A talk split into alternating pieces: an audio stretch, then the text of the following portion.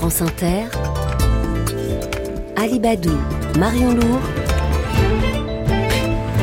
le 6-9. Et le premier invité de ce 6-9, Marion, est politologue et il coordonne un projet passionnant baptisé Navire Avenir. Bonjour Sébastien Thierry. Bonjour. Navire Avenir, premier euh, navire européen, donc spécifiquement conçu pour le sauvetage en haute mer. On parle là de, sauvetage de migrants et d'un bateau, un catamaran, pour l'instant à l'état de maquette ou de photo, vous me la montriez euh, à l'instant, et que vous souhaitez voir construit en vrai le plus vite possible. Alors vous lancez un appel de fonds soutenu par euh, des dizaines de directeurs d'institutions culturelles il n'y a pas assez de bateaux aujourd'hui pour euh, sauver les migrants qui tentent de traverser vers l'Europe?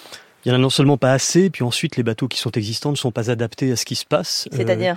au sauvetage de masse, ce que les, les, opérateurs, les ONG appellent le sauvetage de masse, c'est-à-dire à la fois du sauvetage de personnes en très haute mer, très nombreuses, polytraumatisées, et qui implique des techniques à la fois d'intervention, euh, d'accueil de soins euh, qui sont tout à fait spécifiques. Et c'est ce que l'on a découvert en fait en, ouvrant ce, chantier de d'abord d'enquête auprès de celles et ceux qui opèrent, qui nous ont décrit ce navire manquant, autant rescapé que marin sauveteur, que soignant, que pilote d'ailleurs. Et, euh, et, donc on est arrivé en fait à la conclusion que un navire, des navires manquaient pour faire ce qu'il y avait à faire aujourd'hui en Méditerranée et demain dans toutes les mers du monde. À quoi il ressemble ce bateau que vous avez imaginé? Il ressemble à, alors c'est un, disons, on peut, l'appeler, euh, on, peut, on peut le considérer comme un hôpital flottant. C'est un, c'est à la fois un lieu de soins, mais aussi qui est tout à fait équipé spécifiquement pour euh, intervenir euh, dans des situations extrêmement dangereuses et délicates. donc, vous l'avez dit, un catamaran de 69 mètres sur 23 qui a la stabilité nécessaire pour des, voilà, des personnes qui sont extrêmement fragilisées et qui ont besoin. C'était un, un des premiers éléments d'ailleurs du cahier des charges, cette stabilité-là. Après, c'est donc un hôpital flottant dans le sens où c'est un lieu de soins tout à fait spécifique pour les traumas à la fois somatiques et psychologiques qui sont caractéristiques de ce qui se passe aujourd'hui, c'est-à-dire que c'est à la fois des personnes qui sont traumatisées et par des, euh, des mois et des semaines de, d'exil qui sont extrêmement euh, douloureuses. Il y a des professionnels qui ont travaillé avec vous là-dessus sur ah ce bah côté oui, hôpital. Oui, ah bah oui, oui, tout à fait. Donc les, les, soignants des hôpitaux de Marseille nous ont accompagnés depuis deux ans dans, dans le cahier des charges, les marins sauveteurs des SOS Méditerranée spécifiquement, et puis euh, une association extraordinaire marseillaise, l'association des usagers de la PADA qui réunit 500 réfugiés, donc rescapés, donc experts de cette manière de ces situations-là.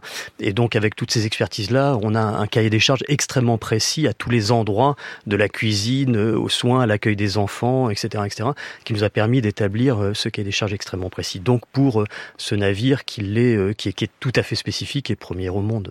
Hum, pour le construire, il faudrait 27 millions d'euros. Il faut 27 millions d'euros. C'est très important. Vous comptez les réunir comment? Ah bah c'est très important. Enfin, ça dépend les échelles euh, que l'on que l'on mobilise.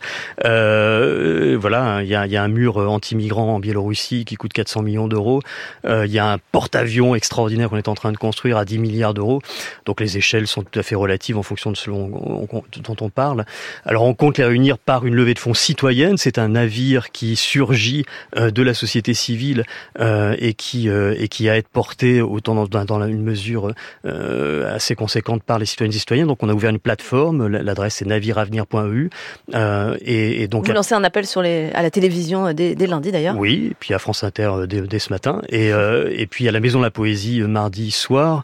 Euh, et donc on est accueilli dans différents lieux, on fait assembler et on, appelle effectivement les citoyennes et citoyens à construire ce navire avec nous, à créer ce navire qui manque à notre humanité. Et ça, ça suffit pour 27 millions. Vous vous adressez aussi à des plus grands financeurs? Alors on s'adresse à tout le monde, on s'adresse à tout le monde, et, et donc là, je veux dire qu'il y, y, a cette amorce citoyenne qui est absolument nécessaire pour un tel projet, euh, qui est une manière aussi de dicter des politiques manquantes euh, et, que ces, ces, politiques manquantes viennent du de l'horizon maritime, viennent de celles et ceux qui œuvrent et qui nous renseignent sur sur la, catastrophe euh, en cours et à venir. Et donc c'est aussi un outil, c'est un premier navire d'une flotte qui manque à cette humanité et à nos générations futures, qui vont être confrontées, on le sait, au centuple, à des au choc climatique et au mouvement migratoire. Euh, donc voilà, donc c'est comment une politique s'invente. Euh, gré mal gré, je veux dire que au, au, beau milieu de ce désastre, et comment euh, citoyennes et citoyens, artistes, architectes que nous sommes, etc., nous réunissons pour épauler ces gestes et, et les faire euh, se perpétuer. Et il battra quel pavillon ce bateau? Parce qu'on se rappelle que plusieurs fois, 2018-2019, euh, le fait de battre un pavillon, par exemple panaméen ou allemand, a permis à l'Italie de, de, refuser ou de différer l'accueil dans son port de bateaux qui, qui transportaient, qui avaient sauvé des migrants. Oui, oui, là, le Viking des SOS Méditerranée sort de, de 10 jours d'immobilité encore cette année, commandé par par l'Italie, le, le, l'Ocean Viking bas pavillon norvégien.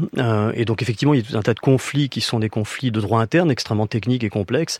Et l'Italie n'est évidemment pas bienveillante pour l'heure, c'est le moins qu'on puisse dire. alors on travaille avec une, une, une, une équipée de juristes de d'Angers et de Palerme sous la gouverne, le gouverne de deux jeunes retraités de la, la Cour de justice de l'Union européenne à créer un pavillon maritime européen. Euh, on était réunis il y, a, il y, a, quelques jours à l'Institut Monde Arabe pour travailler euh, à, à, cette question.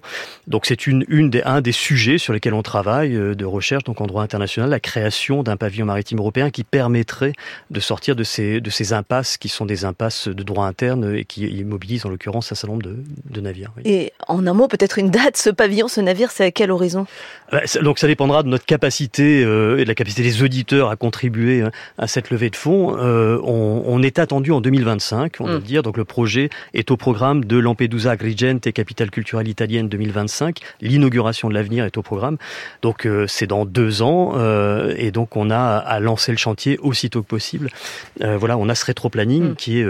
mais donc c'est une urgence tout à fait raccord avec la situation, donc il le faut le plus rapidement possible, évidemment. Il nous reste très peu de temps. Oui. La loi immigration arrive à l'Assemblée nationale en discussion demain. Il est question de renvoyer plus rapidement les personnes, les migrants frappés par une obligation de quitter le territoire français, de créer un titre spécial pour les sans-papiers dans les secteurs en tension. Votre vision en tant que porteur de ce projet et politologue bah, C'est une vision, en fait, la loi immigration est écrasante à, bien des égards. D'ailleurs, la, défenseur des droits vient de, prendre position dans le monde là et, a bien constaté effectivement qu'il y avait sorti de l'arc républicain de tous nos parlementaires réunis et que cette loi ne passait pas et ne peut pas passer. Donc effectivement, on est dans un état de délabrement du, débat euh, parlementaire sur cette question et ce navire qui se dresse euh, est évidemment à front renversé de cet écrasement-là. Qu'est-ce qu'on peut dire? Donc il va falloir que l'on pense et que l'on œuvre tout à fait autrement et c'est ce qu'on essaie de faire. Sébastien Thierry, coordinateur du projet Navire Avenir, merci de nous avoir euh, répondu sur France Inter. Vous serez donc mardi à la Maison de la Poésie à Paris pour présenter les plans de ce navire à venir.